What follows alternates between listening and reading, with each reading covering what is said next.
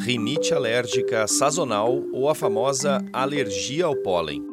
Essa doença tem uma série de sintomas que incomodam milhões de pessoas, principalmente durante a primavera, que levam a longas e intermitentes sequências de espirros, que causam também coriza e constante irritação e coceira nos olhos e na garganta, que podem levar a crises de tosse e até ao desenvolvimento de asma e que, por isso, sem tratamento médico, pode durar dias, semanas, meses e se estender até o fim da primavera e do verão.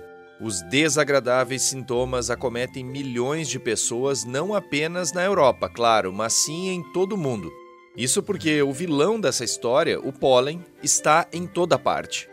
A rinite alérgica atinge muitas pessoas também no Brasil e em diversos outros países. Mas vamos focar aqui na Europa e na Alemanha porque há dois componentes que chamam a atenção para a temporada do pólen nesses lugares. O primeiro deles é o aumento de casos. Na Alemanha, o número de diagnósticos de rinite alérgica vem crescendo nos últimos anos, o que, para muitos especialistas, pode ser consequência das mudanças climáticas. E o segundo motivo é ainda mais intrigante.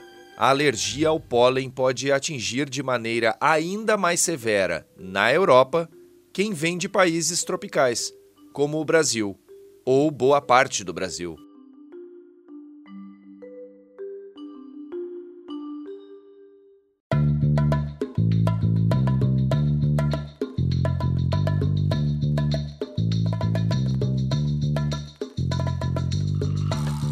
Está no ar o DW Revista, o podcast semanal produzido pela redação brasileira da DW. Eu sou Guilherme Becker e falo diretamente de Bonn, na Alemanha. Nesta edição, vamos falar sobre a rinite alérgica sazonal, ou alergia ao pólen, ou ainda, como dizem os alemães, Heuschnupfen. Se para muitos habitantes da Alemanha e da Europa a explosão da natureza na primavera é o despertar de um novo tempo bem mais colorido depois do longo inverno, para outros é o começo de um período desesperador a temporada do pólen. Segundo informações do Observatório Europeu de Clima e Saúde, cerca de 40% das pessoas são alérgicas ao pólen na Europa. Não é, portanto, pouca gente que sofre com os sintomas da rinite. Mas por que algumas pessoas têm alergia ao pólen e outras não? A culpa disso é de um sistema imunológico mais fraco? E qual é a relação do aumento de habitantes alérgicos com as mudanças climáticas? Para responder a essas perguntas, eu converso com o meu colega de DW, Maurício Cancilieri, que apresenta a série Perspectiva no canal da DW Brasil no YouTube.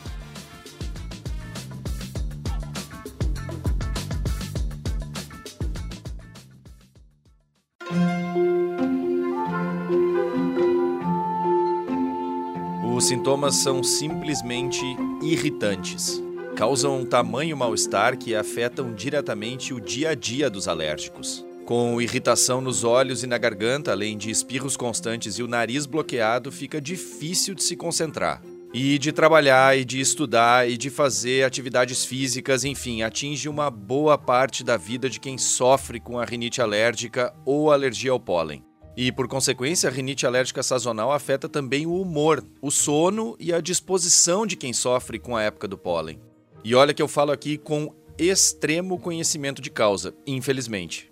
Eu já sofria com rinite alérgica no sul do Brasil, mas na Alemanha ficou ainda pior. E a coisa só foi melhorar depois de uma visita ao médico e da ingestão de medicamentos antialérgicos. Com o fim do inverno na Europa, entre os meses de março e abril, começam a aparecer novamente folhas e flores que haviam caído no outono anterior. É um período em que se percebe de maneira bem evidente o reaparecimento das cores, dos pássaros, de uma nova vegetação e das mudanças na luz do dia, com dias bem mais longos e agradáveis. No entanto, nem tudo são flores. Verdadeiras nuvens de pólen no ar são perceptíveis em muitas ruas de cidades europeias, com ainda mais força em cidades do interior. E o inverno, neste caso, acreditem, pode ser uma beleza para quem tem alergia, devido ao pouco pólen no ar e, consequentemente, bem menos irritações causadas pela rinite. Como eu disse há pouco na abertura do programa, os alemães têm um termo bastante específico para classificar os sintomas da rinite alérgica sazonal ou alergia ao pólen: Heuschnupfen. Se a gente traduzir essa palavra para o português, literalmente significa resfriado do feno, ou mais comumente febre do feno. É isso mesmo que vocês ouviram, feno, aquele material composto por plantas secas que servem para alimentar bovinos, por exemplo. E é justamente por isso que eu estou falando o tempo todo aqui de rinite alérgica sazonal ou alergia ao pólen, em vez de febre do feno. Porque a febre do feno não tem nada a ver com o feno em si. E febre não é um sintoma comum da doença, da alergia no caso. O que interessa mesmo nessa história é o pólen. Maurício, como é que funciona a questão do pólen e como ele age no organismo das pessoas? Conta essa história pra gente. Olá, Guilherme, olá, ouvintes. Prazer participar novamente aqui do DW Revista. Gosto muito de vir aqui falar com você, com o pessoal. E, em primeiro lugar, eu queria dizer que eu sou um sujeito de sorte, eu acho, porque eu nunca tive esse tipo de alergia. Deve incomodar demais, até porque, gente, eu vou contar aí, ó, o sofrimento do Guilherme aqui na redação, espirrando esses últimos dias, assoando o nariz, com uma irritação nos olhos. E eu imagino que deve afetar muito o humor e a disposição de quem sofre com rinite, né, Guilherme? Sim, Maurício, nem me fala, é verdade. Agora tá até melhor, como eu falei, devido à medicação que eu tô tomando, mas se não fosse isso, provavelmente continuaria tudo, vamos dizer assim, muito difícil. Mas vamos lá, retomando aqui então, conta pra gente como é que funciona a questão do pólen e como ele age para irritar as narinas alheias, vamos dizer assim, e deixar todo alérgico de cabelo em pé. Bom, respondendo à sua pergunta, então, o que acontece é o seguinte: em primeiro lugar, a gente tem que entender que a rinite alérgica sazonal ou alergia ao pólen ou ainda um nome mais é, chique aí, né, mais difícil de falar, porque inclusive é alemão, como os alemães dizem, a Heuschnupfen. Os sintomas da alergia são causados por uma reação, gente, a algo que o corpo detecta como estranho. E nesse caso a substância é o pólen, que é essencialmente o esperma microscópico das plantas.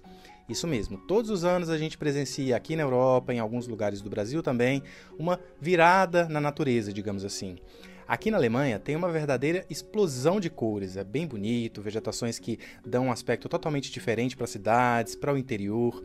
E a rinite alérgica, por isso chamada de rinite alérgica sazonal, ocorre nas épocas do ano em que determinadas plantas liberam seu pólen.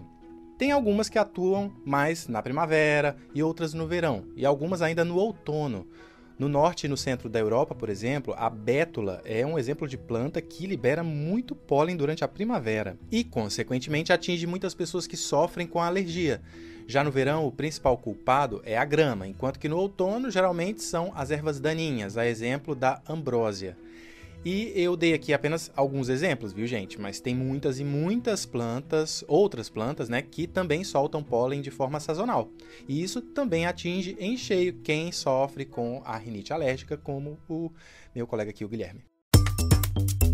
Bom, então se a gente pensar friamente, Maurício, é possível dizer que o pólen está em todo lugar, no caso em todo mundo, não apenas na Europa, claro, porque a reprodução das flores ocorre em todo mundo, né? Ou pelo menos em boa parte dele, claro, né? Ainda que, claro, as mudanças nas estações e as consequentes alterações no aspecto da natureza, fazendo uma breve comparação aqui, ao longo das mudanças sazonais, pareçam muito mais fortes e perceptíveis na Europa, por exemplo, em comparação à maior parte do Brasil. Mas como é que funciona então a liberação do pólen na prática?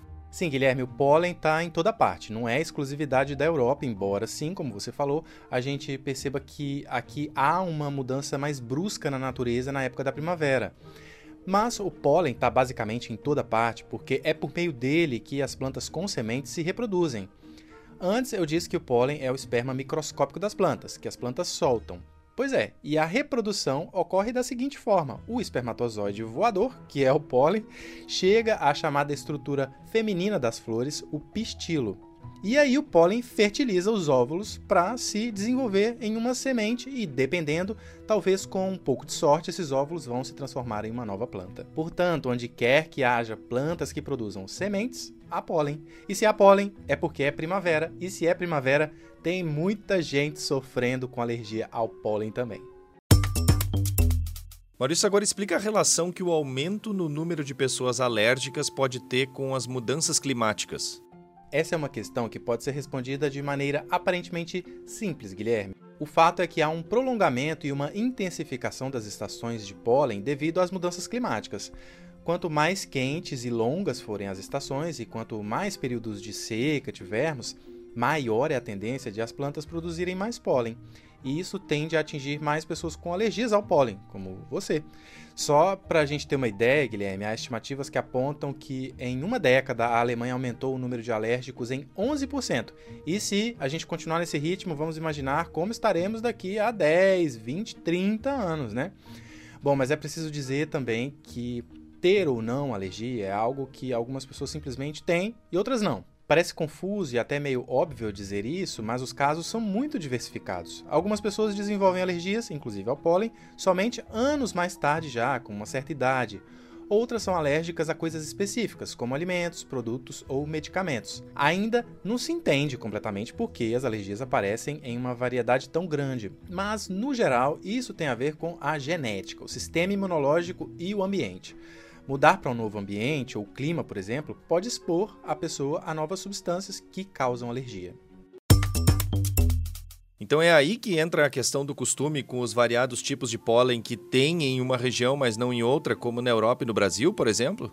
Exatamente, Guilherme. Assim como algumas pessoas podem ter alergias a, por exemplo, alguns tipos de alimentos, como amendoim ou maçã, a alergia ao pólen pode variar de acordo com o tipo de cada grão, de cada pólen encontrado em cada região.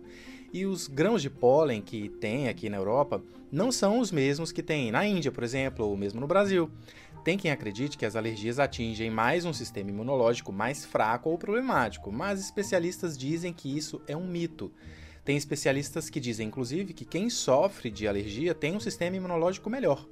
Então, ter um sistema imunológico mais potente não é algo ruim. O problema é que ele pode reagir de forma exagerada.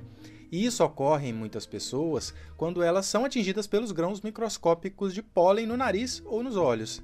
E é por isso que quem sofre com alergia ao pólen costuma tomar os chamados medicamentos antihistamínicos.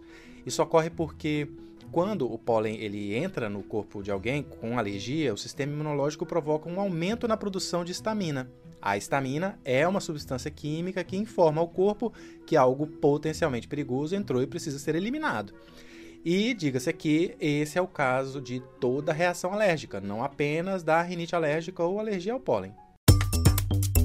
Maurício, eu queria te agradecer, então, muito obrigado pela tua participação e por todas essas informações compartilhadas nessa edição do DW Revista. Eu que agradeço, Guilherme, prazer é meu poder conversar com você sobre um tema que muita gente nem faz ideia, né, mas que atinge tantas pessoas, né? Às vezes quem não sofre, como eu, assim, né, não consegue entender o sofrimento da outra pessoa, mas eu imagino que seja bastante incômodo. Eu vi, né? No seu caso, Guilherme, vamos dizer assim, eu vi. Tá bom? E desejo melhoras como sempre. Até a próxima, pessoal.